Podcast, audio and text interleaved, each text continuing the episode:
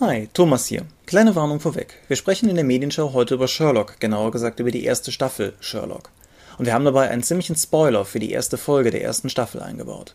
Falls ihr also sozusagen euch die Spannung nicht verderben wollt, wäre es vielleicht am klügsten, den ersten Teil der Medienschau zu überspringen. Das heißt, euch von Minute 2 einfach direkt ungefähr zu Minute 4 weiter zu katapultieren. Dann sollte nichts weiter Schlimmes passieren. Und ansonsten, wie immer, einfach viel Spaß mit der heutigen Episode des Dorpcast.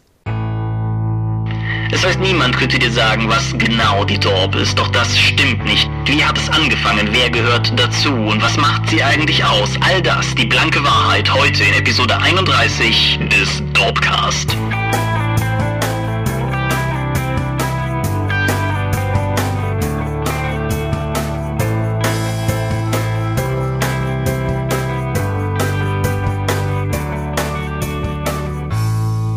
Hallo und herzlich willkommen zur Episode 31 des Dorpcast. Das ist zunächst mal einfach nur eine krumme Zahl, aber es ist für uns beide ein anrührendes und besonderes Nummernwerk, denn es beschreibt nicht nur die Nummer der Ausgabe, sondern auch unser Alter. Genau, also aktuell zum Zeitpunkt dieser Aufnahme. Genau. Und wir, das ist dieselbe Zusammenstellung wie immer. Mein Name ist Thomas Michalski und dein Name ist? Michael Mingers, guten Tag. Guten Tag. Und wir haben uns heute für ein, ja, doch eher selbstbezogenes Thema entschieden. Das steht ein bisschen im Geiste von Fragen, die uns gefragt wurden. Es ist ein bisschen gewachsen aus dem Feedback, das wir auf der RPC erhalten haben. Und es dient auch ein wenig dem Jubiläumsjahr der Dorp, denn wir sprechen heute über... Die Dorp. Ja. Was sind wir eigentlich? Wer sind wir? Genau, was sind wir eigentlich und was machen wir eigentlich außer diesem Podcast? Weil es ist ja wenn, wenn ihr das hört, wisst ihr, dass wir einen Podcast machen, aber wir kriegen halt immer mal wieder die Rückmeldung, dass Leute erstaunt sind, dass wir mehr machen als diesen Podcast. Und das ist ja kein Dauerzustand. Genau, denn wir geben uns so viel Mühe und das seit so vielen Jahren. Und dann denken wir uns, wir können mal ein bisschen Nabelschau betreiben und auch darüber reden. Ich frage mich gerade, ob wir Zuhörer haben, die jünger sind als die Seite. Meinst du, die Seite ist jetzt 15? 15, ja. Ja, wenn ihr jünger oder 15 seid oder gerade 15, meldet euch bitte in den Kommentaren. Auf jeden Fall. Wenn ihr Mehrfaches von 15 seid, meldet euch auch. Und ansonsten dürft ihr euch auch melden. Bitte. Ja. Feedback geben. Feedback geben ist immer interessant. Wir könnten Feedback geben zu Medien. Ja, wir haben eine Menge gesehen. Ich grätsch einfach mal direkt rein. Ich habe endlich mal die Chance genutzt und Amazon Prime angeschmissen, um mir Sherlock anzusehen, was ich bis jetzt sträflich vernachlässigt habe. Gute Güte, in der ersten Episode alleine habe ich so viel gelacht wie schon seit Ewigkeiten nicht mehr. Das ist eine so tolle schauspielerische Leistung, das macht so Spaß zu gucken. Das ist einfach eine tolle Serie. Auch wenn ich mir am Anfang gedacht habe, warum zur Hölle gucken die nicht auch mal nach einem Taxifahrer? Das ist so naheliegend. Dafür, dass es eigentlich so clevere Leute sind, war das ein bisschen daneben aber die Dialoge sind so frisch, spritzig und spaßig, dass ich darüber hinwegsehen konnte. Kennst du die Vorlage? Ich habe die Originalkurzgeschichten gelesen, finde das total toll getroffen, weil Sherlock ist genau der wahnsinnige Arsch, der, um den es, der auch in den Originalvorlagen war, und auch Watson finde ich total toll. Das ist sehr sinnvoll ins aktuelle Setting übertragen. Hm, meine Frage ist auch deshalb, weil ich die Tage noch mit einer Freundin gesprochen habe, die die erste Folge Sherlock nochmal gesehen hat und beim ersten Gucken nicht direkt auf den Taxifahrer gekommen ist und dann beim zweiten Gucken feststellte, wie unglaublich offensichtlich es ist, dass es doch ein Taxifahrer sein müsste und lobte eigentlich noch, dass sie es halt, dass diese Erkenntnis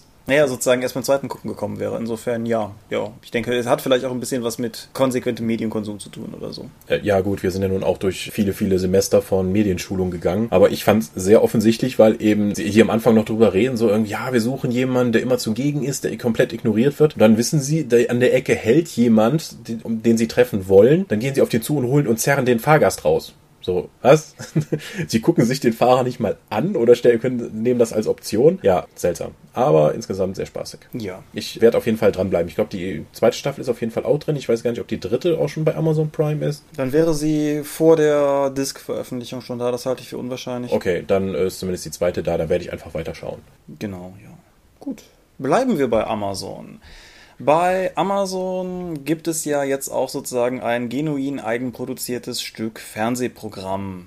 Ich will sagen, Amazon produziert eigene Serien. Netflix hat es vorgemacht und Amazon hat jetzt in so einer Art öffentlichen Auswahlprozess verschiedene Pilotfilme zur Verfügung gestellt, über die konnte man dann reden und abstimmen und die, die das beste Feedback bekamen, sind in Produktion gegangen. Das haben sie wohl letztes Jahr auch schon mal gemacht, da ist es aber komplett an mir vorbeigegangen. Der Unterschied dieses Jahr ist nämlich, dass Chris Carter eine Serie eingereicht hat. Chris Carter ist der Macher von Akte X, das wir, glaube ich, beide gut finden, kann man, kann man glaube ich, so sagen. Ja, ich gucke aktuell noch die letzte Staffel, die neunte, und ist wieder okay nach der schrecklichen siebten. Ja, und er hat Millennium gemacht, was für mich ja nach wie vor die beste Fernsehserie auf Erden ist, und ein paar andere Serien gemacht, die relativ kurzlebig waren. Und er hat jetzt eine Serie gemacht, die heißt The After. Und das Ganze ist ein Science-Fiction, Verschwörungs-, Drama, Postapokalypse, irgendwas Ding. Spielt also sehr in für ihn vertrautem Territorium, kann man sagen. Es geht um eine Gruppe von einander unbekannten Leuten, die durch diverse etwas unklare Umstände zum selben Zeitpunkt in einem Aufzug landen und während sie in diesem Aufzug drin sind, passiert offensichtlich etwas ganz Schreckliches und als sie dann wieder aus diesem Aufzug rauskommen, ist weitläufig der Strom ausgefallen, draußen herrscht Massenpanik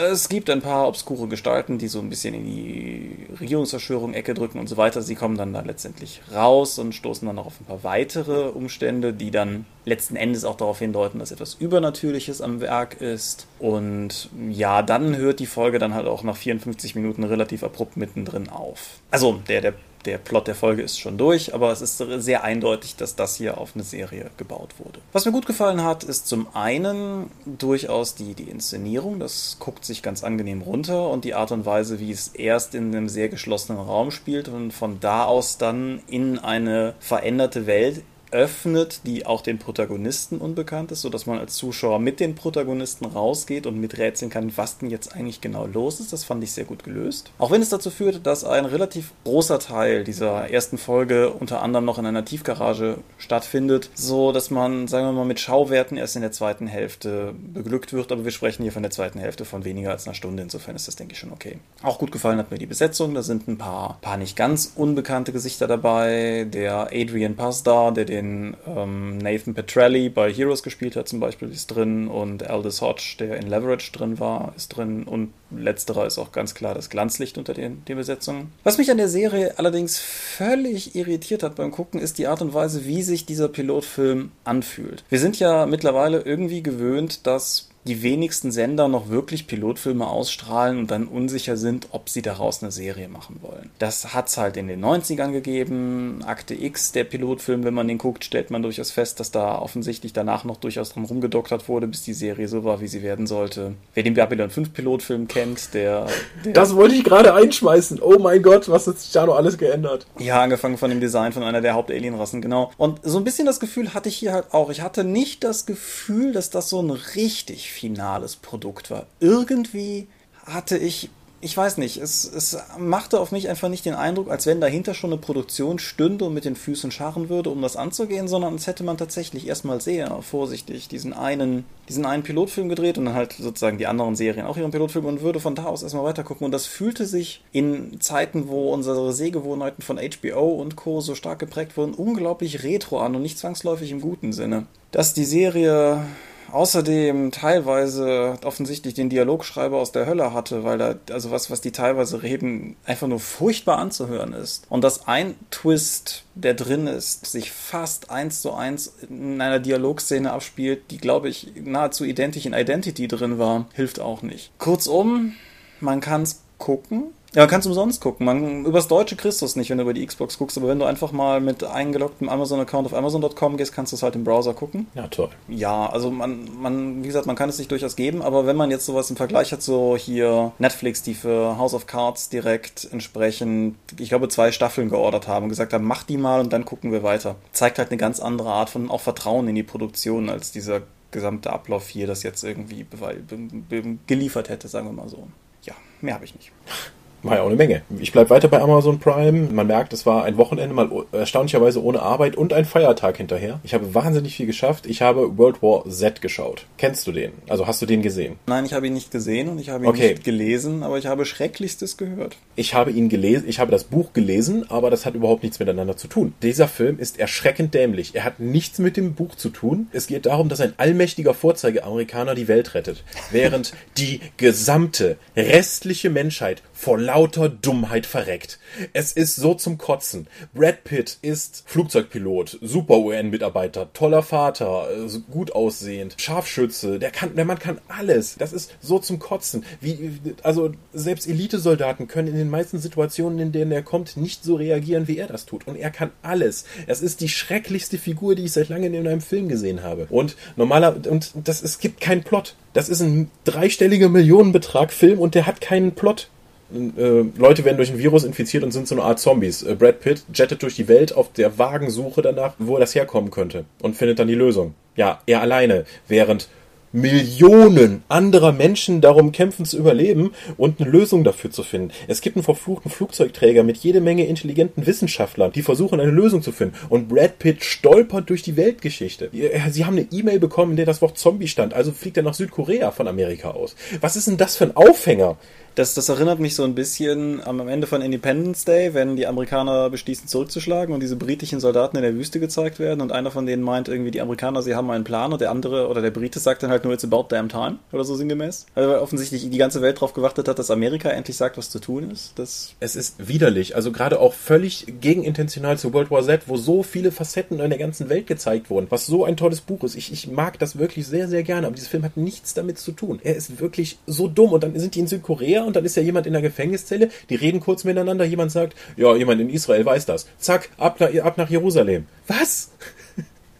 Dann fliegen die nach Jerusalem, dann kommen schon wieder Zombies, dann fliegen die wieder woanders hin, dann stürzt er mit dem Flugzeug netterweise direkt 20 Meter vor dem, vor dem Forschungszentrum der Weltgesundheitsorganisation ab. Dort liegt er drei Tage bewusstlos rum und niemand, niemand tut irgendwas. Alle warten darauf, dass er eine Lösung findet. Ich meine, da sind, ein Dut sind Dutzende hochkarätiger Wissenschaftler eingesperrt und die haben nichts anderes zu tun, als eine Lösung dafür zu finden. Und sie brauchen diesen Amerikaner als Initialzündung. Es ist, es ist ja, also normal, und, und ständig tauchen Charaktere auf und sind direkt immer wieder weg. Normalerweise im Konzept der Heldenreise könntest du so etwas machen. Aber die Figur entwickelt sich ja nicht wie es bei einer Heldenreise sein muss. Ich würde sagen, das ist ja der wichtige Aspekt, der Aspekt. Und das ist nicht, der ist am Anfang unfassbar gut und wird immer besser aber es, der wird nicht irgendwie dramaturgisch herausgefordert. Es ist schrecklich. Also was man aus was man aus der Vorlage hätte machen können und was man daraus getan hat, ist schrecklich, ganz schrecklich. World War Z nicht gucken. Alles klar, dann lasse ich das auch, obwohl ich ihn noch auf der Watchlist habe.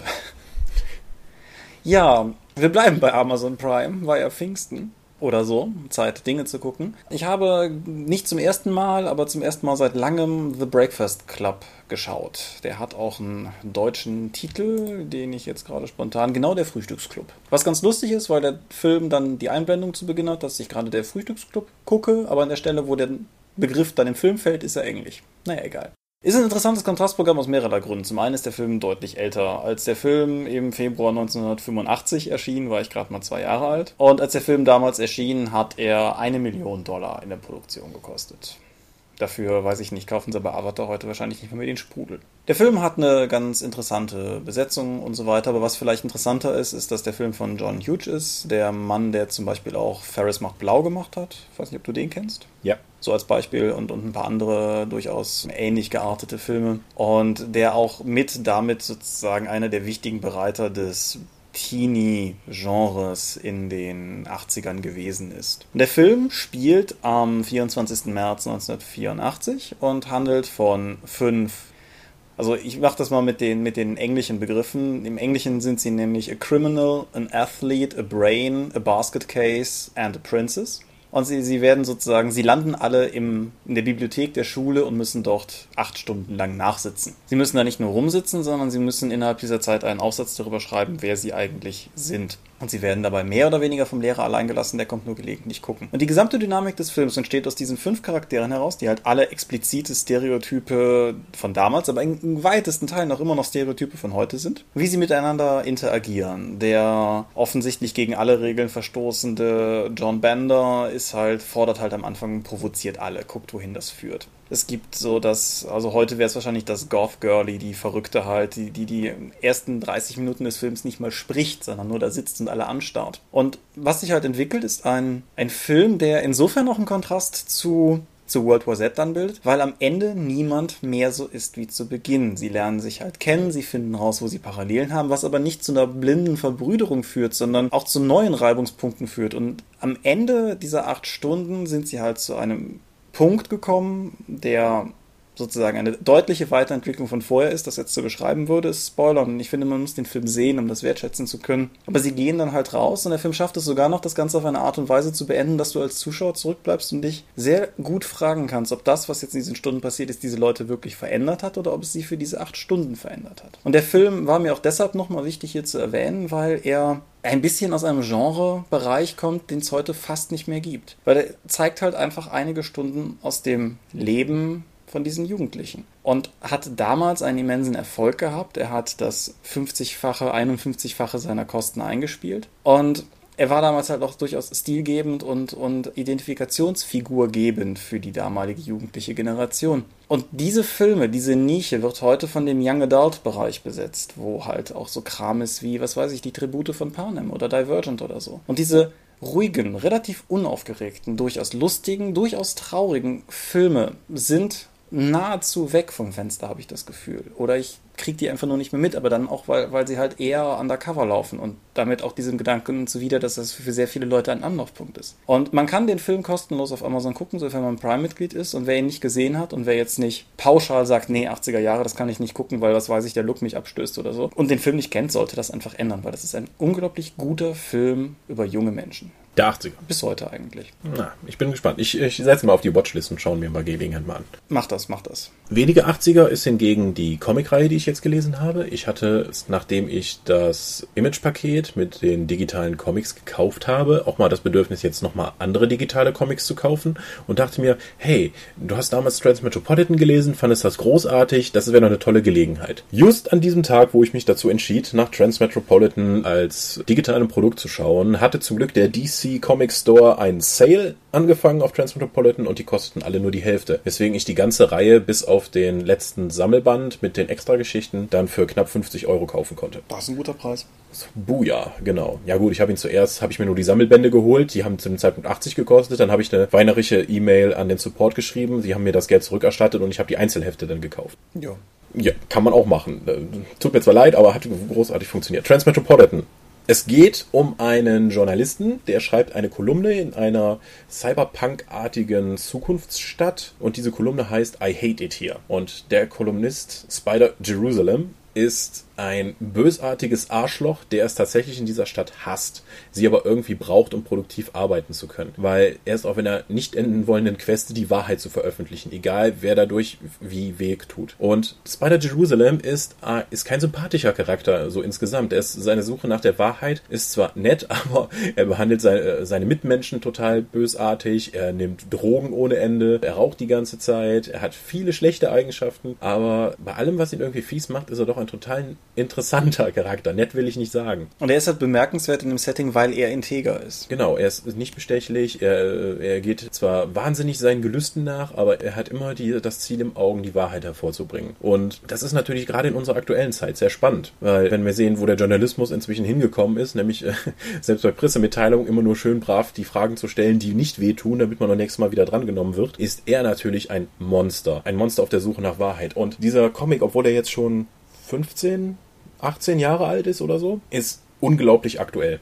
Nicht nur wegen der Darstellung der Presselandschaft, sondern auch das, was Journalismus oder auch dieser Guerilla-Journalismus oder Gonza-Journalismus, weil der Charakter beruht ja auf einem tatsächlichen amerikanischen Journalisten. Wer Fear and Loathing in Las Vegas gesehen hat, wird Hunter S. Thompson kennen.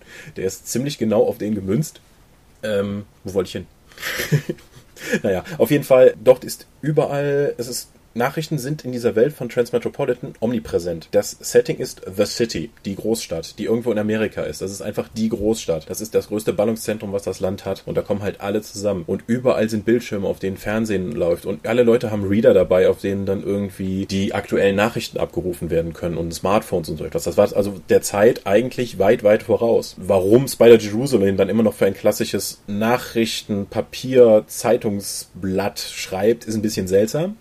Aber später geht er dann, gibt's dann auch noch halt so, so Newsread-Feeder, wo er, wofür er dann so seinen Gonzo-Journalismus durchziehen kann. Ja. Ja, und das Ding liest sich heute immer noch total toll. Die, die, die Zeichnungen sind toll, weil die sich unglaublich in Details verlieren. Also diese Stadt ist so dreckig, so sündenhaft, aber doch so authentisch gezeichnet mit unglaublich vielen Details. Die Charaktere sind toll, die, die Filthy Assistants von Spider Jerusalem sind total toll, seine beiden weiblichen Hilfskräfte, total toll. Die Sachen, die er aufdeckt, Transmetropolitan ist wirklich großartig. Ich kann wirklich nur jedem empfehlen. Es gibt auch eine deutsche Version. Ich weiß nicht, ob die noch erhältlich ist, aber auch auf Englisch funktioniert es sehr gut. Wer also mal sich an Comics orientieren möchte, die eine politische Botschaft haben, die eine gesellschaftskritische Botschaft haben, dabei aber voller, voller Witz und Gewalt sind, und einfach einem Anarcho-Charme, der schwer zu wiederholen ist, der, der sollte mal Transmetropolitan holen. Also Comics können viel mehr als einfach nur Leute in langen Unterwäsche, die sich aneinander prügeln. Transmetropolitan zeigt das, glaube ich, sehr, sehr gut, weil da echt tolle Geschichten erzählt werden mit sehr tollen Bildern. Ja, und, und auch eine schöne übergreifende Geschichte. Also gerade halt Spiders Auseinandersetzung mit der aktuellen Politik vor Ort jeweils, finde ich, ist, bildet auch einfach einen schönen Rahmen, auch so wie, wie das Gesamtwerk endet, weil es endet ja auch wirklich.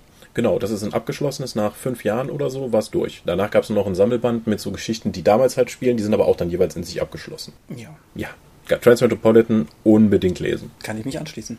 Mein letzter Beitrag zur Medienschau geht vielleicht ein bisschen schneller und ist ein bisschen obskurer im Vergleich zu dem Kram, den ich sonst so habe oder auch nicht. Contre Jour ist ein auf Mobile-Plattformen erschienenes Puzzlespiel. Das ist ein physikbasiertes Puzzlespiel, wie man das, glaube ich, heutzutage auf schlau nennt. Die Hauptfigur des Ganzen ist ein halbwegs amorpher Blob namens Petit, der mehr oder weniger so eine Art schwarzes Ding mit einem Auge in der Mitte ist. Und diese Figur steuerst du nicht selber, sondern du hast verschiedene Möglichkeiten, ihn zu kontrollieren. Vor allen Dingen, indem du wahlweise den, den veränderbaren Boden so hochziehst, dass er halt runterrollt.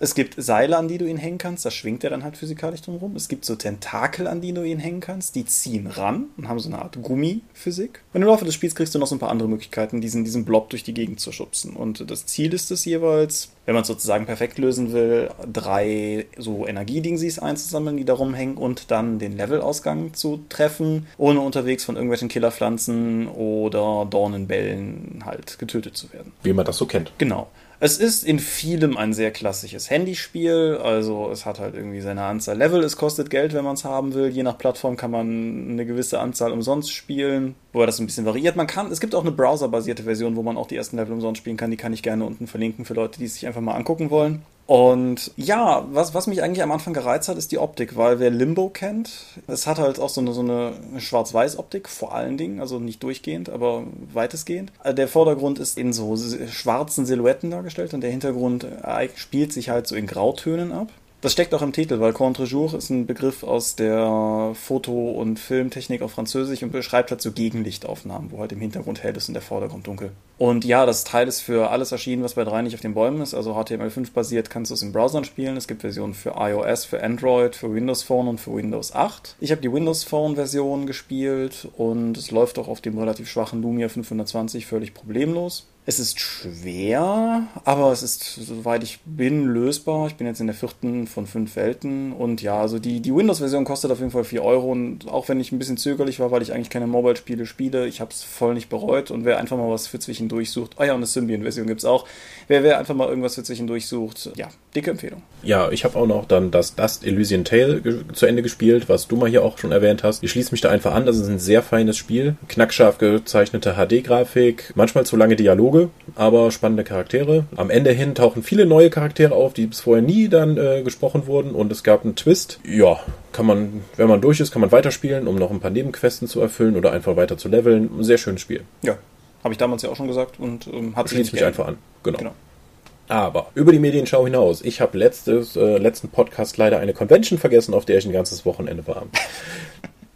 Ja, das so Alter, zu, Herr Mingers, das Alter. Ja, so viel zur Überarbeitung. Ich war auf einer Battletech Convention und zwar in Achim bei Bremen, also richtig weit weg von hier. Das war die FiteCon. Das war eine Benefizveranstaltung für den kleinen Fite. Das ist der Sohn von einem Battletech-Enthusiasten und der hat halt nach einer Lebertransplantation im zarten Alter von anderthalb Jahren ein paar Problemchen gehabt. Und weil die Krankenkasse nicht alles davon zahlte, haben wir eben im Battletech-Kreis gesagt, okay, dann lass uns doch nur eine Benefizveranstaltung aufziehen. Und da sind halt Battletecher aus allen Ecken des Landes und sogar ein Ihre war dabei, dann dahin gekommen. Wir haben eine große Tombola gemacht. Wir haben Titel ausgespielt, die es dann weltexklusiv gab, wie ein Blutsnamenturnier oder man konnte auch Ritter der inneren Sphäre werden. Wir haben Alpha Strike Demo-Runden gegeben. Wir haben mit den Leuten über Battletech allgemein geredet, so als Anbieter. Es war eine super Veranstaltung, super gegrilltes, heftiges Feiern am Freitagabend. Ich glaube, ich bin jetzt Teil einer Söldnereinheit. ich kann mich nur noch diffus daran erinnern. Ja, aber äh, total toll. Also FiteCon, Battletech spielen für einen guten Zweck. Ja, total tolle Sache, hat Spaß gemacht. Wenn, wenn du irgendwann für, für einen Podcast nicht mehr auftauchst, dann bist du von der Battletech Fremdenlegion gesnitcht worden, ja? Es ist in etwa auch so gelaufen. Also ich habe mich mit meinem Kollegen von Ulysses da noch unterhalten und plötzlich hatten wir so einen, äh, einen von diesen Plastikstrapsen da umarmt, also diese Plastikfestzieh-Dinger, wie heißt es? Strapse, ne? Mehr zu Kabelbinder? Kabelbinder, genau. Straps haben wir das immer nur bei der, äh, bei der Feuerwehr genannt. Keine Ahnung warum. Ja, Kabelbinder um den Arm, dann wurden wir rausgezerrt und mit vorgehaltener Hand, die eine Pistole darstellen sollte, dann dazu verpflichtet, auf die Vereinigten Sonnen zu schwören. Was wir dann unter Husten und gekreuzten Fingern auf dem Rücken dann auch getan haben, glaube ich. Spannend. Ja, so läuft das bei Battletech. Battletech Conventions sind auch dahingehend ganz spannend, dass ich mit meinen 31 Jahren auf eine Convention gehen kann und bei Leibe einer der jüngsten bin. Ja, so viel zur Überalterung der Rollenspielszene. Schaut mal bei Battletech vorbei. Wobei auch einige sehr junge Leute dabei waren, die auch sehr viel Spaß an dem Spiel haben. Also es ist nicht so, dass es komplett überaltert wäre, aber einige von den Kernfiguren sind halt schon seit damals dabei, seit den 80ern und dementsprechend war der Altersdurchschnitt. Ja. Ja. Aber Battletech, yay, Fitekon, yay, macht Spaß. Ja, dann, dann sei dies dein Steckenpferd. Ich habe auch noch eins. Und zwar hat eine, eine junge, tapfere Produktionsfirma in Deutschland, nämlich Sphärentor, sich vor einer Weile angeschickt mit einem Kickstarter, also vielmehr mit einem, einem Indiegogo, genug Geld zu sammeln, um H.P. Lovecrafts Dreamlands zu verfilmen. Das hat im ersten Durchlauf nicht sollen sein. Der Betrag, hinter dem sie her waren, war auch relativ hoch. Sie haben das allerdings auch durchaus begründet und haben halt von Anfang an gesagt, wir machen das für das Geld oder nicht, weil wenn wir es für weniger Geld machen, wird es uns nicht gut genug, was ich für eine sehr ehrbare Einstellung halte. Ja. Sie versuchen es jetzt in einem zweiten Anlauf und Bisher scheint es ganz gut zu laufen. Das Finanzierungsmodell ist ein bisschen komplexer, weil sie halt einen Teil des Geldes über das übliche Crowdfunding bei Indiegogo sammeln und das andere über Crowdinvestment, was ein bisschen komplexer ist. Das sollte man vielleicht noch sagen, bei Crowdinvestment heißt, du krieg, kriegst auch Geld zurück. Also wenn das, wenn der Film entsprechend dann Gewinn macht über die Zeit. Aber da sind auch die, da, da kann man nicht eben mal 20 Euro reinwerfen, das sind schon höhere Summen. Genau, ich meine, das fängt irgendwie bei 250 oder so an. Das müsste ich, ja, das habe ich jetzt auf jeden Fall nicht greifbar. Ich äh, verlinke es auf jeden Fall unten. Das sind dieselben Jungs, die die Farbe gemacht haben. Diese schwarz-weiße Verfilmung von H.P. Lovecrafts Die Farbe aus dem All, den ich ja ziemlich gut fand, wie auch auf der Dorpin-Rätsel nachzulesen. Und ja, wir haben auch ein Interview mit Huan Wu, dem zukünftigen dann Regisseur von Dreamlands, hier entsprechend auf der Dorp im Zuge von Dorp TV gemacht und werden da vielleicht auch noch ein bisschen mehr machen. Ich finde es ein unglaublich gutes Projekt. Und ich finde es keine Ahnung, ich nöle seit Jahren rum, dass ich es so schade finde, dass aus Deutschland so wenig Genrefilm kommt. Also wenn, wenn in Deutschland irgendwie Indie produziert wird, dann sind das in der Regel irgendwie andere Sachen. Und das hier wäre ein richtig gutes, großes, wichtiges und auch irgendwie international durchaus interessantes Projekt. Und es ist außerdem, ja, wie soll ich sagen, es, es wäre einfach schön, mehr gute Lovecraft-Verfilmungen zu haben. Und insofern ich verlinke es unten und falls ihr Bock habt, könnt ihr ein bisschen Geld draufwerfen. Zu dem Zeitpunkt, an dem wir das hier aufzeichnen, sind 32% bei Indiegogo erreicht und noch 52 Tage übrig. Da geht also noch was. Ja, ich habe auch schon Geld drauf geworfen. Man sollte auch noch sagen, das sind auch die Leute, die damals für Warhammer, den Warhammer 40.000 Fanfilm Damnatus gemacht haben, Richtig, ja. der dann nicht öffentlich gezeigt werden konnte, weil eben Games Workshop ihnen nach vor, zuerst Zusage dann die Rechte entzogen hat, dann einen Fanfilm zu ihrer Intellectual Property zu machen. Ob das jetzt gerechtfertigt war oder nicht, sollen sich die Anwälte drüber streiten. Es gibt Möglichkeiten, den zu sehen. Ich hatte damals ja den Trailer dafür einfach mal bei YouTube hochgeladen, weil ich wissen wollte, wie YouTube funktioniert. Weil das gibt es nicht seit Anfang des Internets, liebe junge Leute. Und irgendwie hat es sich dann etabliert, dass das die einzige Version des Trailers im Internet war und das ist auch das am meisten angeklickte Video bei mir, also mit Abstand. Ja, hättest du mal monetarisieren sollen. Nein, wenn ich das gemacht hätte, hätte ich den Jungs das alles gegeben, weil es ist ja nun zu keinem Zeitpunkt mein Verdienst. Ja, ist richtig. Also, wie gesagt, das ist auf jeden Fall ein cooles Projekt. Sie haben drei Teaser gemacht im Vorfeld, die, die allein filmhandwerklich schon richtig, richtig beeindruckend sind, wie ich finde. Wir verlinken das alles unten und dann werft ihr da alle Geld drauf und dann ist das gut. Hurra! Hurra! Ja, Geld drauf werfen. Wir hatten schon die ganze Zeit über kostenlose Basisregeln geredet hier im Dorpcast. RuneQuest 6 ist jetzt auch in einer Basisversion kostenlos verfügbar. Also das ist auch nicht das komplette Grundregelwerk, sondern eine abgespeckte Version und das kann man bei Drive-Thru für einen Pay What You Want kaufen. Also für 0 Euro oder für 50, wie ihr wollt. Dann eben mal reinzuschauen, wie euch dieses System gefällt. Ja, hast du irgendeine, irgendeine Verbindung zu RuneQuest? Nö, ist mir noch aufgefallen. Also äh, das ist ja. doch das W100-System wie bei Cthulhu, oder? Also ja, das, das, das Cthulhu-Regelwerk ist halt in, in so viele Verwurstungen letztendlich irgendwo untergekommen. Ich weiß halt, dass die, dass das Elric-Rollenspiel Stormbringer damals auch auf denselben Regeln fußt und dass das noch auf irgendwas anderes zurückging. Aber ob das jetzt RuneQuest war, boah, sollte ich eigentlich wissen. Ist RuneQuest dann nicht Basic Roleplaying? Ja, ja wenn es so wäre, wäre es so. Gut, du recherchierst das und schneidest dann lustig herum. Genau, bevor wir uns noch tiefer reinreiten. Wo wir schon bei, über Cthulhu sprechen, wir haben letztes Mal darüber gesprochen, dass es so Leitfäden für verschiedene Rollenspiele gibt und haben auch so ein Ulysses-Beispiel verlinkt gehabt. Unter dieser Episode hier findet ihr einen Link auf die Pegasus-Webseite, wo ihr den Leitfaden für Autoren Edition 7 des deutschen Cthulhu-Rollenspiels runterladen könnt. Das ist jetzt natürlich kein total tolles Internum und da stecken jetzt auch nicht irgendwelche Regeln drin, die nicht schon andernorts irgendwo zu finden gewesen wären, was jetzt den Ausblick auf die neue Edition betrifft. Aber es ist ein ganz gutes Beispiel dafür, wie so Dinge halt aussehen können. Und ich bin mir nicht ganz darüber im Klaren, warum der so als öffentlicher Download sozusagen entstanden, jetzt bereitgestellt wurde. Wäre ja nicht nötig zwangsläufig, aber ich finde es cool, dass sie es gemacht haben und spielt uns natürlich sozusagen perfekt entgegen zum Thema vom letzten Mal. Gut, aber genug geseiert, oder? Ja, genug geseiert. Gut, seiern wir weiter, reden wir über die Dorp. Reden wir über die Dorp. Was sind die Dorp? Das klingt wie ein Akronym, also ähm, eine Abkürzung. Das ähm, ist möglich, ja. Nein, also die Dorp hat ihren Anfang 1999 genommen, als ich mein 15-jähriges Ich überlegt hat, wenn alle Rollenspiel-Webseiten machen, mache ich das auch. Und was dabei rausgekommen ist, ist das, was ich heute immer nur noch das türkise Elend nenne. Es war eine gehoben hässliche in Frontpage Express gebaute Webseite. Falls noch jemand Frontpage Express kennt, das Wunderprogramm, das es schafft, selbst kleine Textseiten in HTML auf mehrere Megabyte groß zu prügeln, wenn man nur oft genug Fett an und aus macht. Naja, auf jeden Fall, das war halt eine Webseite für Earthbound und ist dann im Laufe der Zeit zu einer Webseite für Earthbound und ich glaube Warhammer und dann Earthbound, Warhammer und Shadowrun irgendwie sowas geworden und irgendwann war es so viel Kram, dass, dass man einfach sozusagen anerkennen musste, okay, vielleicht ist es auch einfach eine Rollenspiel-Webseite, so ganz allgemein.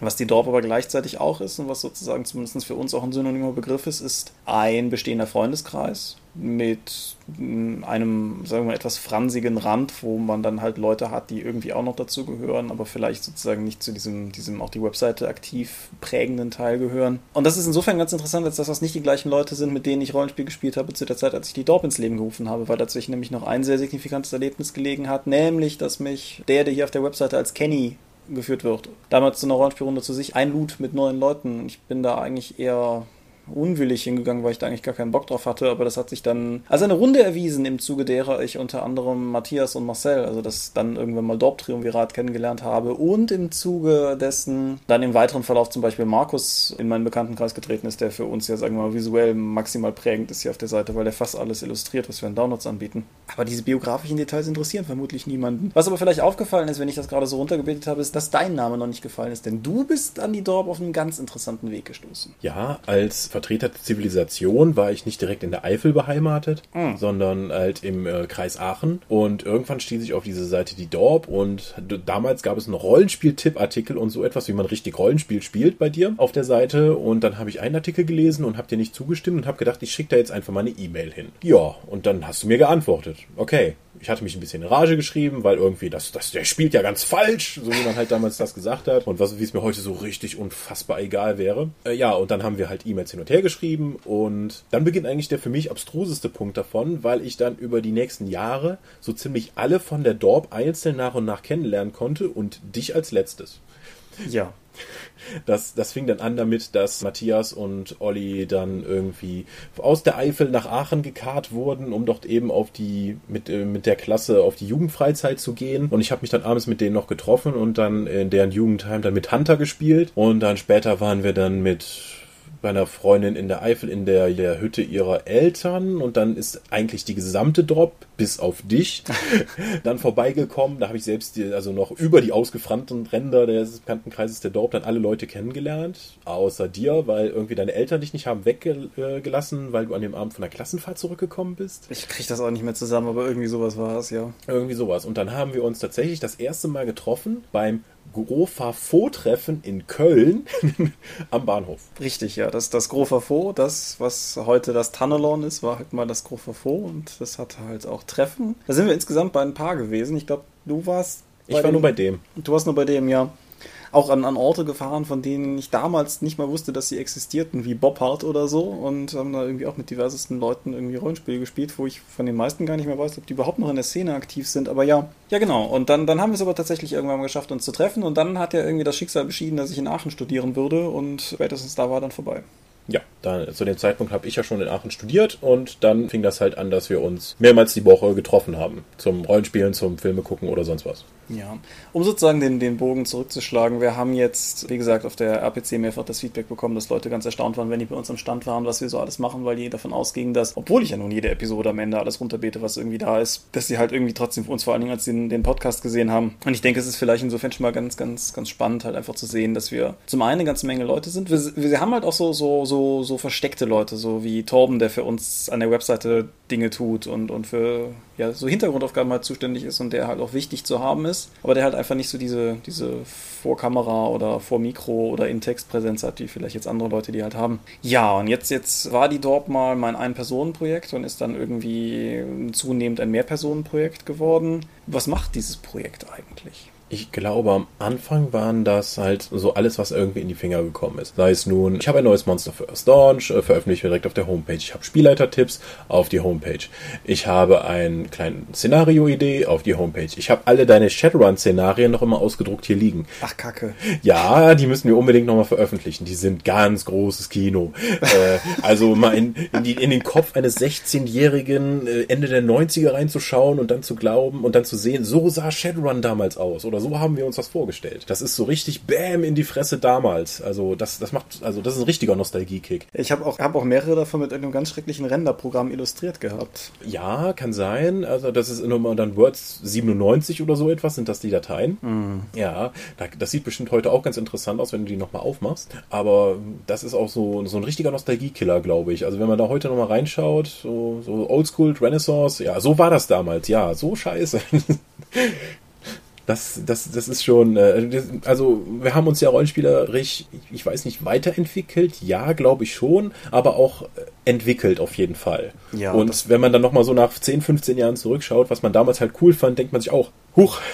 Das ist halt das Schöne und das Grausame an kreativen Hobbys, weil auch, was weiß ich, wer Handball spielt, entwickelt sich weiter, aber wer Handball spielt und 15 Jahre später auf seine Anfangszeit zurückblickt, kann die nicht noch ausgedruckt im Schrank liegen haben. Ja, ja, was dann relativ schnell und eigentlich auch in gewisser Weise bis heute, denke ich, einen guten Teil der Seite ausgemacht hat, ist der Rezensionsbereich. Wir haben halt früher wie, wie die wilden Rezis geschrieben. Ja, irgendwann hat sich ja die Struktur etabliert. Irgendwie, es gibt den Download des Monats und die Rezensionen der Woche. Und dann gab es halt pro Woche zwei bis drei Rezensionen. Hammer.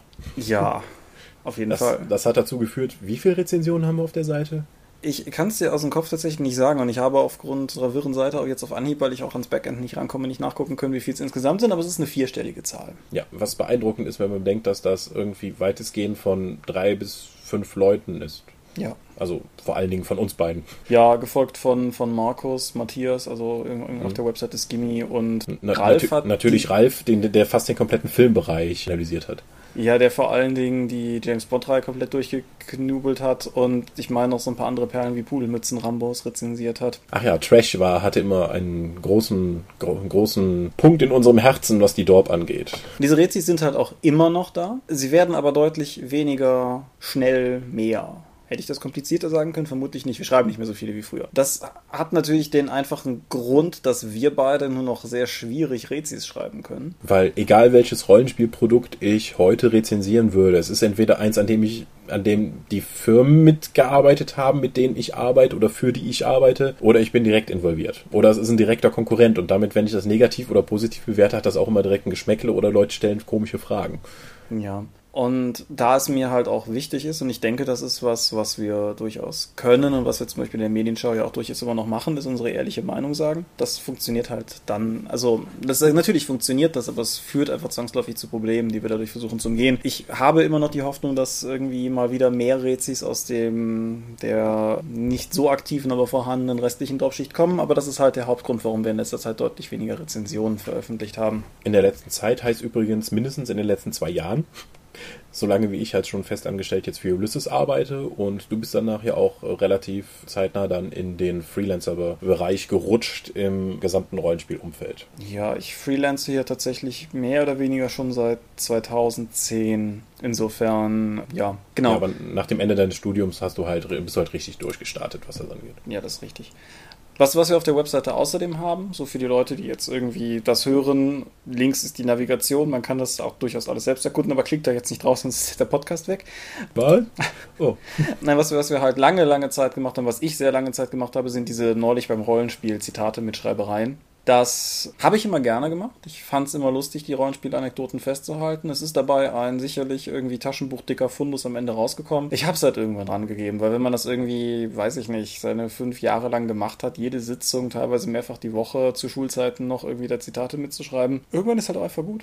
Ja, und es ist, es ist vor allen Dingen auch selbstreferenziell. Also viele von denen sind sehr, sehr, sehr lustig, aber vor allen Dingen für uns. Ich weiß jetzt nicht, schaut doch mal in die Zitate-Sektion rein und sagt uns, ob ihr die auch lustig findet, so als Außenstehende, die weder die Leute kennen noch die Situationen und die Spielrunden. Also für uns ist das ganz großes Kino. Ähm, ich weiß nicht, ob das mal so zutrifft. Ja, in, in, diesem ganzen, ich sag mal, Humorbereich sind halt noch eine ganze Menge anderer Dinge auf der Dorp gewesen, die alle nicht mehr so in dem Maße praktiziert werden. Das waren Dorp-Dokus. Dorp-Dokus waren so humoristische Textberichte von Dingen, die ich, glaube ich, heute alle als Video realisieren wollen würde. Und ähm, was weiß ich, wir hatten halt zum Beispiel Fundstücke, auch so ein Ding, was viele Webseiten einfach haben. Die, die sind auch, glaube ich, immer noch online, die kann man noch gucken, aber die werden halt auch, glaube ich, nicht mehr aktiv mehr. Halt einfach kuriose Dinge, die wir so gefunden haben, die wir irgendwie teilenswert fanden. Das, das spielt halt alles sehr mit in diese Richtung, was du eben schon gesagt hast, dass die Dorp im Grunde eigentlich immer alles gemacht hat, was sie gerade machen wollte. Das hat sich ja im Grunde auch gar nicht geändert. Aber was, was mir noch wichtig wäre und was vielleicht auch einer der Hauptgründe ist, weshalb ich diese Episode einfach mal machen wollte, war die Download-Rubrik. Weil ich denke, da haben wir durchaus eine ganze Menge wirklich interessanter Dinge auf die Beine gestellt. Aber allein in der Humorrubrik hatten wir der Teddy muss sterben.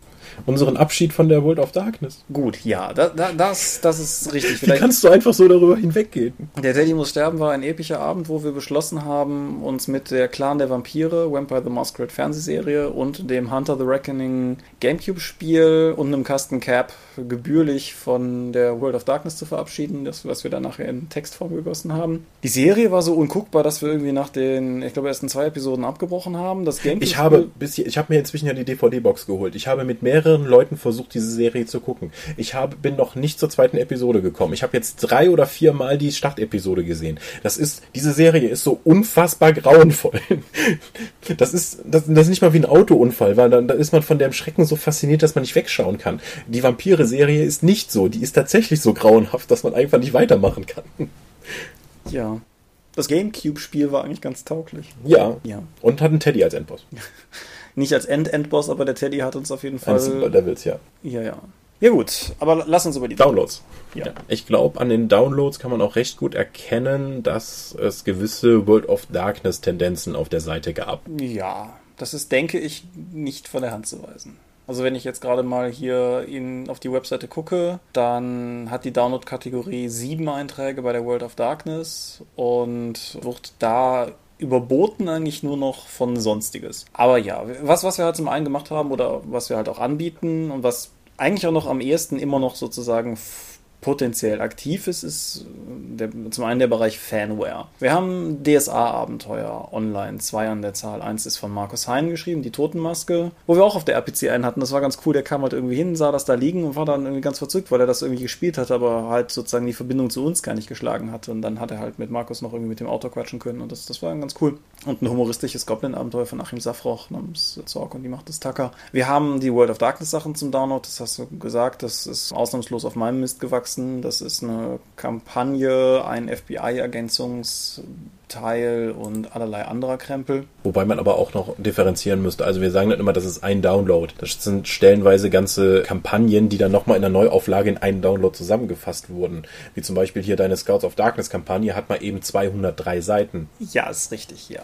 Das ist schon was anderes, genauso wie im Warhammer-Bereich. Das waren ja auch zuerst mehrere Einzeldownloads, die dann zu einem Sammeldownload unserer Kampagne zusammengestellt wurden. Das sind auch 130 Seiten. Ja, und viele, viele, viele Stunden Spielzeit. Also wie lange haben ja. wir dann gespielt? Ich meine immer noch so um die 70 Sitzungen. Ja, das, das mag hinkommen. Wobei das natürlich die, die Warhammer-Kampagne ist so gestrickt, dass man quasi alles an offiziellen Abenteuern, was zu dem Zeitpunkt daneben es gespielt haben, raus war, noch mit einflechten konnte, sodass man halt am Ende eine relativ große, epische Gesamtsache hat. Also Warhammer Second Edition, der innere Feind, lässt sich mit Sicherheit auch einbauen, habe ich aber dann gelassen. Aber halt so diese ganzen Nullen, Altdorf und so weiter, diese, diese ortsgebundenen Einzelabenteuer, die damals dann erschienen sind, die kann man ganz gut mit einbauen. Was wir auch immer konnten, waren Reihen nicht weiterführen.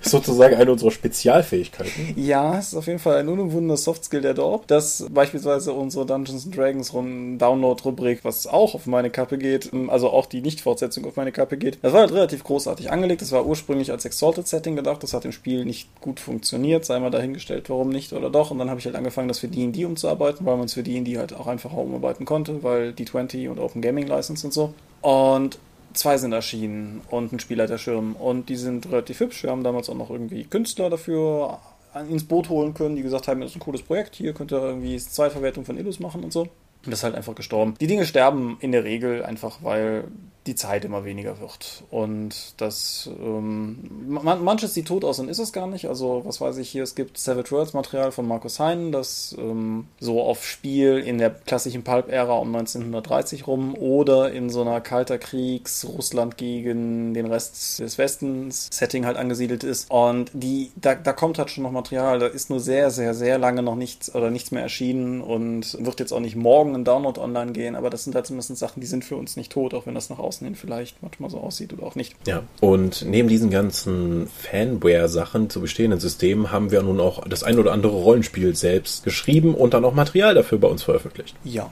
Ich glaube, das ikonischste davon dürfte das Dorp-Rollenspiel sein. Ja, zumindest eins von beiden, da können wir jetzt diskutieren. Aber ja, das, das Dorp-Rollenspiel, genau. Das ist etwas, was auf, der, auf den Messen, wenn wir es am Stand liegen haben, immer auf jeden Fall mindestens irritierte Blicke und ein Kichern hervorruft. Also die, die, die Grundidee war, dass wir, ich meine, als Weihnachtsgimmick oder als April-Scherz, aber ich meine als Weihnachtsgimmick damals irgendwie vor vielen, vielen Jahren einfach gedacht haben, komm, wir machen jetzt ein Rollenspiel über uns selber. Es gibt zu allem Rollenspiel dann auch zu uns. Wir haben halt einfach versucht, so alle Klischees mitzunehmen, die da waren, was die Struktur des Buches betrifft, was den Aufbau der Regeln betrifft, was die Designsünden der Regeln betrifft. Ne, wobei das vor allen Dingen auf World of Darkness Fan Mist gewachsen ist, was die Strukturen alles betrifft. Richtig, ja. Es ist durchaus richtig, aber wie du schon sagtest, es war halt für, für, also gerade für Marcel, Matthias und mich, die wir das geschrieben haben, damals war einfach sozusagen das, das Dominante. Es waren ja durchaus verschiedene Systeme, was war halt alles WOD, weshalb das jetzt sehr prägend war. Aber zum Beispiel, es, Engel hat auch relativ viele Einflüsse drin. Ist zwar auch Feder und Schwert, aber nicht World of Darkness. Wie dem auch sei. Das ist halt rausgekommen und zu unserem völligen Entsetzen wollten Leute dann das als Buch kaufen können, obwohl es ja eigentlich nur als Gag gedacht war war. Und dann haben wir das Ganze durchgerechnet und dann haben wir das bei einer Aachener Druckerei drucken lassen. Schönes Hardcover mit Format falschem Cover. Und dann haben wir halt eine Preiskalkulation gemacht und dann konnten die Leute das vorbestellen. Das war halt vor allen Dingen auch so eine Sache, die so in Richtung Grofer Vor und so weiter ging. Und es wurde dann auch eifrig vorbestellt und wir haben die komplette Auflage mehr oder weniger instant ausverkauft. Und weil wir uns verrechnet haben, haben wir mit jedem einzelnen Buch Verlust gemacht. Deshalb der völlige Ausverkauf der Auflage nicht der größte Erfolg in der Geschichte der Dorf ist. ja, wir haben daraus gelernt. Und die Softcover-Auflage, die wir dann irgendwann nachgeschoben haben, ist dann schon kostendeckend gewesen. Und mittlerweile kann man es ja on demand kaufen, wie alles, was wir mittlerweile drucken. Mhm, genau, auch das Kompendium des, zu dem Rollenspiel, das Dorpendium Maleficarum. Genau, das Hexenwerk der Dorp kann man halt auch kaufen. Das ist damals bei diesen Ich treibe mich selbst in den Ruinen Veröffentlichungen nicht erschienen, sondern wir haben das dann auch erst on demand zum ersten Mal gedruckt und haben eigentlich gedacht, also ich meine, wir reden jetzt hier von, von diesem totalen Gag-Produkt. Und es gibt eine dreistellige Zahl von Leuten, die das Dorp-Rollenspiel gekauft haben über die ganzen Editionen hinweg. Und wenn, wenn ich jetzt nicht ganz falsch liege, hat die sogar eine 2 vorne mittlerweile. Oh. Oder ist auf dem Weg dahin auf jeden Fall. Wenn du davon ausgehst, dass so viele Leute das gekauft haben, ist es für mich völlig unverständlich, warum die Anzahl der Käufer des Dorpendiums im einstelligen Bereich liegen. Vielleicht, weil das so schlecht war?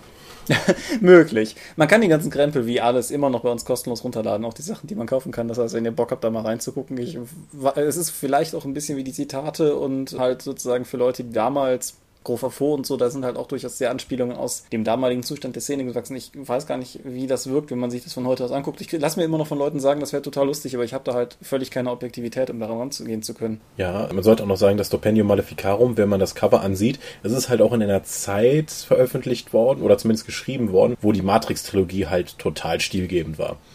Ja. Was ist ja jetzt natürlich auch mehr als zehn Jahre später ein bisschen irritierend wirken mag. Ja. Die Cover, um das kurz zu erwähnen, Tobias Mannewitz hat uns die gezeichnet. Tobi ist äh, damals vor allen Dingen mit, mit Engel erstmal da gewesen und mit Ära, das bis leider, heute leider nicht erschienen ist. ist bis heute nicht erschienen seiende, mich damals völlig angefixt habende Fantasy-Setting von ihm. Und wir haben ihn auf irgendeiner Messe gefragt, ob er uns das Cover zeichnen möchte. Und er hat uns dann das, das, das Cover da irgendwie mit Bleistift gescribbelt und das hätte uns völlig gereicht. Dann hat er halt irgendwie gemeint, das wäre so lustig, ob wir das nicht irgendwie ihm schicken könnten, dann wird er das noch kolorieren. Da sagt man ja nicht nein. Und dann hat er dann danach sogar noch gesagt, dass er eben das, das Dopendium-Cover auch noch machen will. Und insofern, ja, keine Ahnung, ich reite halt immer wieder gerne darauf rum, dass der Zeichner von einigen der Anno irgendwas auf Videospiele derselbe also der Coverzeichner derselbe ist, der das Dorp-Rollenspiel illustriert hat. Ja, das war sein erstes Cover, was, was als Hardcover veröffentlicht wurde. Jetzt gemeint als gedrucktes Buch.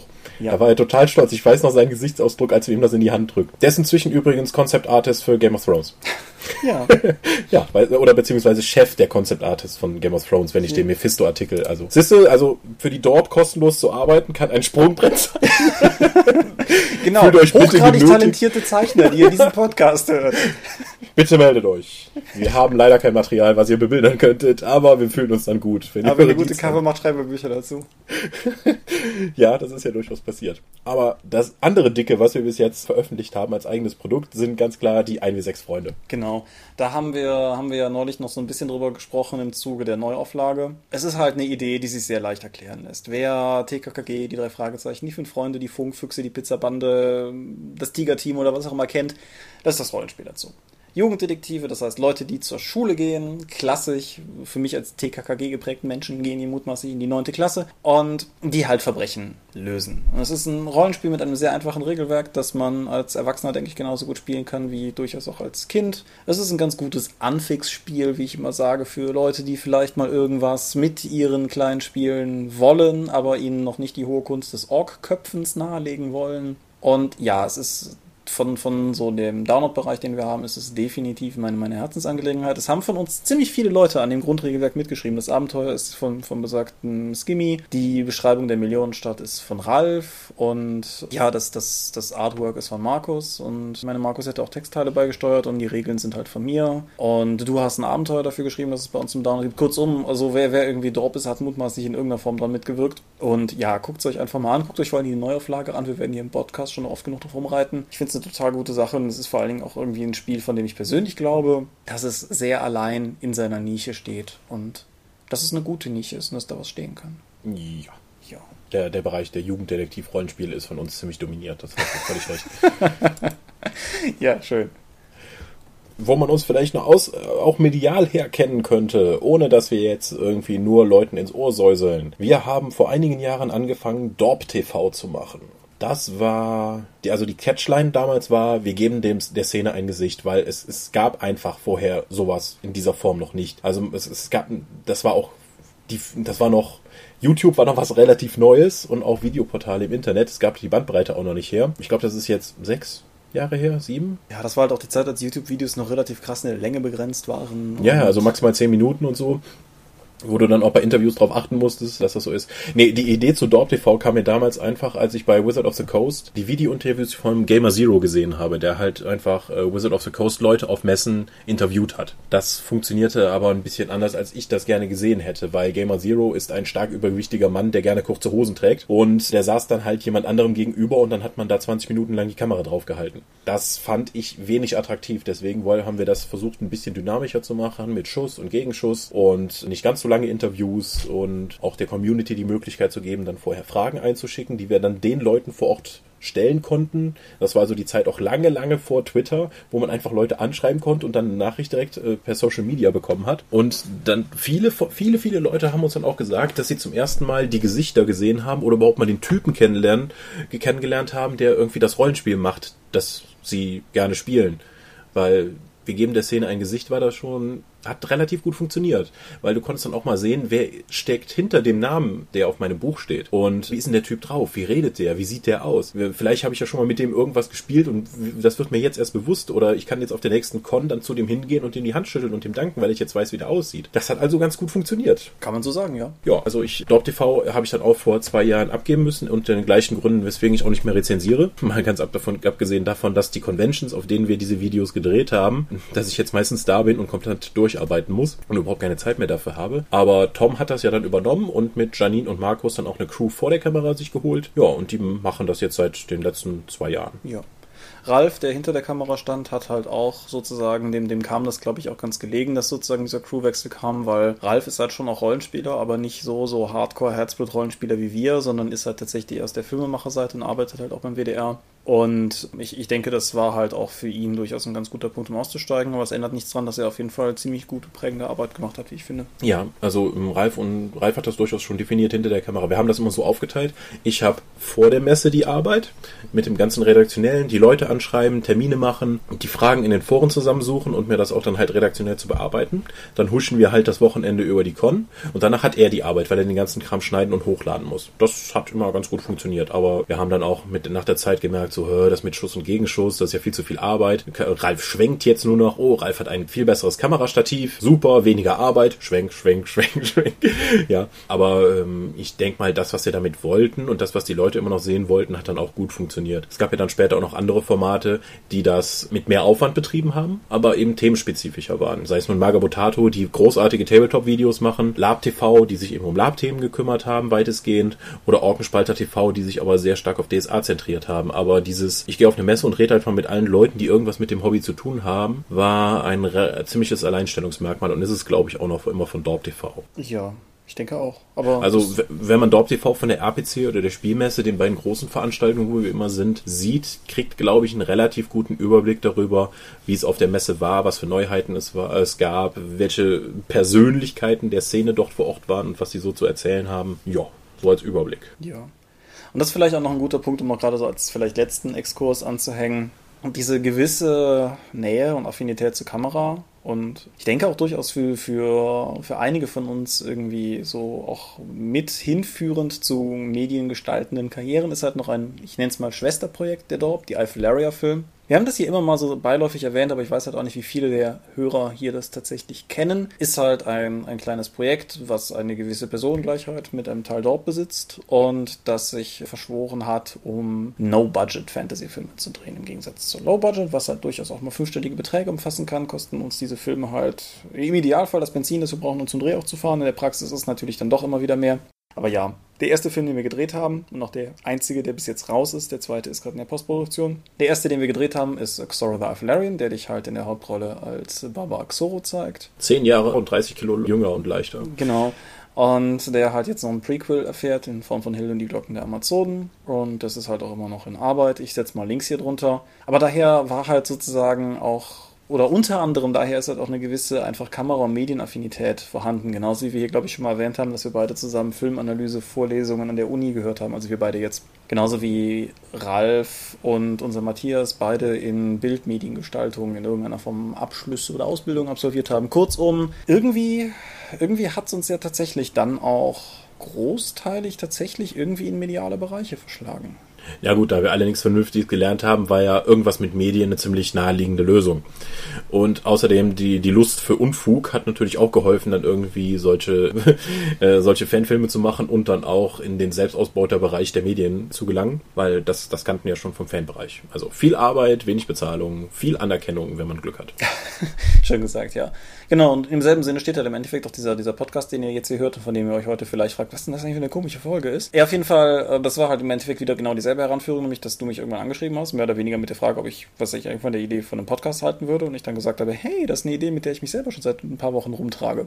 Und dann haben wir relativ schnell angefangen, das Ganze in die Wege zu leiten. Das bedeutet aber im Endeffekt auch, und das ist vielleicht ein, ein ganz interessanter Punkt, um am Ende dorthin zu gelangen, das bedeutet im Endeffekt auch, dass die Dorp, um vielleicht die eingehend gestellte Frage zu beantworten, vor allen Dingen ein Sammelbecken dessen ist, was wir privat über das Thema Rollenspiel verwirklichen wollen. Das kann blanker Unfug sein, hier der Teddy muss sterben. Das kann nutzorientiert sein, wie die Downloads, oder das kann halt eben auf so einer, so einer gewissen boah, nenne ich das jetzt Infotainment-Ebene wie Dorp TV oder, oder wir hier rumhängen. Also irgendwie. Also Journalismus war das ganz klar nicht. Was ist schon noch Journalismus? Ja. Lest dazu Transmetropolitan. Nein, aber genau das, das ist halt im Endeffekt auch die, die Antwort auf die Frage, was ist die Dorp? Aber das ist eine Antwort, die eigentlich nur funktioniert, wenn man uns vorher eine Stunde lang zugehört hat. Wenn Leute auf der RPC oder auf der Spielemesse, nee, da sind wir nicht mit Stand, aber auf der Feencom nicht fragen, was sind eigentlich die Dorp, frage ich in der Regel, wollt ihr die Kurz- oder die Langfassung? Und eigentlich sagen immer alle, gib mir die Kurzfassung. Das war jetzt heute, glaube ich, zum ersten Mal die Langfassung. Ja, und jetzt wisst ihr auch warum wir normalerweise auf Konz und die Kurzfassung erzählen. Genau. Aber jetzt ist es Ja. mal draußen und immer wenn Leute fragen, können wir sagen, guck doch, hör da Episode 31, da haben wir das alles erklärt. Genau, 15 Jahre Dorp einfach in einer halben Stunde zusammengefasst. Ja, mir fallen jetzt schon ganze Dinge ein, die wir vergessen haben, aber ich denke, wir sind soweit grundsätzlich durch. Wir haben die Leute auch genug äh, vollgesülzt mit nostalgischen Erinnerungen an, an die gute alte Zeit, als wir noch alle Schüler waren so und ich mich nicht mit dir treffen durfte, weil ich von der Klassenfahrt wiederkam. Ja. So war das damals. So war das damals. Postest du noch Fotos von dir oder von uns damals? Genau, das ist vielleicht ganz interessant darauf hinzuweisen. Ja, das möchte ich tun. Aber mein, meine persönliche Deadline ist zur Feencon. Was ich auf jeden Fall machen möchte, ist auf der Feencon ein Fotobuch von uns am Stand haben über die Jahre. Ach du meine Güte. Und wenn ich die Zusammenstellung gemacht habe, kann man die nach der Feencon ja auch einfach mal auf die Webseite packen als Galerie, dann können die Leute sich da durchklicken. Aber das ist was, das, das möchte ich eigentlich ganz gerne machen, einfach um diese 15 Jahre zusammenzufassen. Eine Chronik des Verfalls. Nein, wir sind Ich gereift. sehe es kommen. Wir sind wie guter Wein. Irgendwann werden wir Essig. Essig, ja, genau. Ja, nee, aber, aber genug. Genug davon, würde ich sagen. Ich hoffe, ihr hattet Spaß, auch wenn das heute wirklich, wirklich, wirklich, wirklich selbstbezogen war. Ja, aber nachdem wir letztes Mal euch ja so geholfen haben, müsst ihr jetzt hier durch. Ja. Zuletzt mal vielen Dank für das viele Feedback. Ich hatte ein bisschen Sorge, weil das allererste Feedback, das uns erreicht hatte, war verhältnismäßig negativ. Und alles, was danach kam, war super positiv. Das hat mir den, den Tag, das, das hat sehr spannend gemacht. Aber ja, genau. Ihr könnt ja auch hier mal schreiben, wie ihr es gefunden habt, was wir hier so gemacht haben. Ich kann euch aber jetzt schon versprechen, so eine Folge machen wir nicht nochmal. Ja. Weil ich es ja jetzt erzählt. Ja. Hast du sonst noch irgendwas? Nee, kannst du ja, Mann. Wir sind die Dorp. Das bedeutet, wir sind zunächst mal eine Webseite, auf der es jede Menge Kram gibt, den ihr gerade eine ganze Stunde lang vorgestellt bekommen habt. Eine halbe Stunde. Erste war Medienschau. Hast recht. Die Webseite gibt es unter www.die-dorp.de und falls ihr jetzt irgendwas interessant gefunden habt von dem, worüber wir gesprochen haben, findet ihr das dort. Wir sind außerdem sozial. Sozial, das heißt in unserem Falle zunächst mal Facebook und Google+. Da findet ihr uns unter dem Namen die Dorp. Wenn ihr eher so ein bisschen oldschooliger seid und RSS-Feed total dufte findet, die gab es auch noch nicht, als die Dorp entstand, glaube ich. Auf jeden Fall könnt ihr uns über RSP-Blogs folgen oder aber die RSS-Feeds auf der Webseite selber abonnieren. Abonnieren könnt ihr uns auch bei iTunes, dem großen bösen Apple-Produkt zum Verkonsumieren von, von Podcasts und anderer Musik, das, wie ich finde, eine ganz ordentliche Arbeit macht, was das betrifft. Wenn ihr mit uns diskutieren wollt, beispielsweise mal zu sagen, wie böse Apple ist, könnt ihr das im Tanulon tun, da gibt es eine eigene Rubrik für diesen Zweck. Die Videos, von denen wir gesprochen haben, findet ihr auf YouTube. Da heißen wir die Dorp. Wenn ihr mit uns weiterhin irgendwie kommunizieren wollt und alles bisher genannte für euch nicht interessant ist, dann könnt ihr mit uns twittern. Ihr erreicht uns irgendwie alle unter die Dorp. Das bedeutet aber vornehmlich zunächst mal, dass ihr dort den Tom erreicht, der dann im Zweifelsfall weitergibt, was, er, was ihr ihm da so schreibt. Ihr könnt mir persönlich schreiben und zwar unter Seelenworte und man kann mittlerweile auch mit dir schreiben unter Dorpscorp. ja. Ich habe einen Blog, das heißt auch Seelenworte. Da findet man alle möglichen Dinge, die nichts mit Rollenspiel zu tun haben und manchmal auch Dinge mit Rollenspielbezug. Du hast einen Blog namens Legi Intellexikon dem Navi, das wird allerdings nicht mehr gepflegt. Und wir machen mit dem Condra e.V. zusammen eine Pen Paper Con dieses Jahr im Oktober. Die findet ihr unter drakon.condra.de. Hurra, ja, die Episode ist durch. Vielen Dank fürs Zuhören. Bis zum nächsten Mal. Tschüss. Bis dahin, Arrivederci und ciao, ciao.